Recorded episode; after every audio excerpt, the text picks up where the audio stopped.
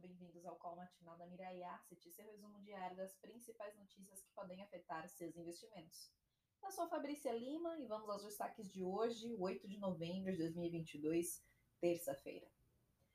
Os mercados miram suas atenções para as eleições de meio de mandato no Congresso americano, na expectativa de que os republicanos devem obter maioria nas duas casas e passar a definir o trâmite dos projetos encaminhados pelo executivo, no caso, o governo Biden as chances disso se confirmar são de 70%.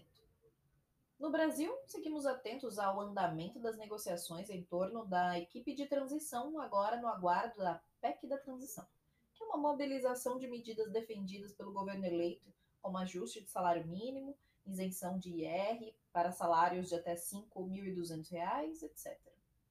Importante será também saber como andam as negociações em torno da adoção de um waiver estimado entre 170 bilhões de reais e 175 bilhões.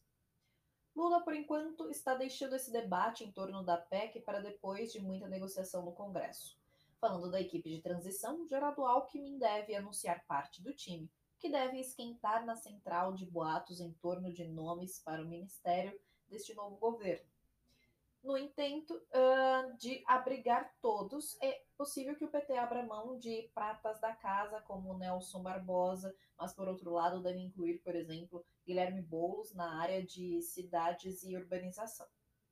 Informações de bastidores indicam que Meirelles já descartou assumir a Fazenda uh, no novo governo Lula, ainda que tenha dito que, apesar de não ser candidato, qualquer convite deve ser analisado.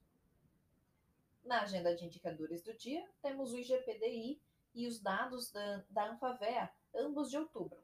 O IGPDI não deve cair na mesma intensidade de setembro, que foi de 1,22%, mas ainda em deflação, em torno ali de 0,7%. Já o IBGE divulga os dados regionais da produção industrial de setembro. Uh, Bruno Serra, diretor de política monetária do BCB, fala em evento da Moody's. Na China, um novo salto nas infecções por Covid-19, além de comentários oficiais defendendo a atual política de Covid-0, uh, abala um pouco o ânimo dos investidores dos mercados asiáticos. À noite sai a inflação na China, com o CPI e o PPI. Na zona do euro, por fim, as vendas no varejo em setembro. Vamos agora às aberturas das bolsas e commodities. Na Ásia, as bolsas de valores fecharam mistas, com Nikkei um aumento, é, com, é, elevado em 1,25%, Xangai com uma queda de 0,43%.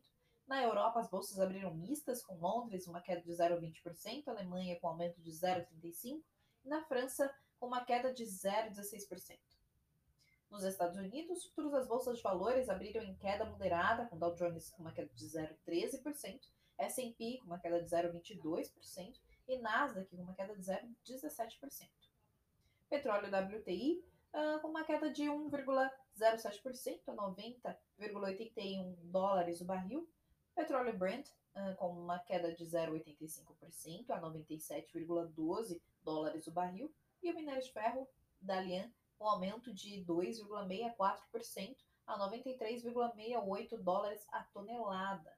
E esses foram os destaques de hoje. Espero que vocês tenham uma ótima semana, um ótimo dia e ótimos negócios. Até mais.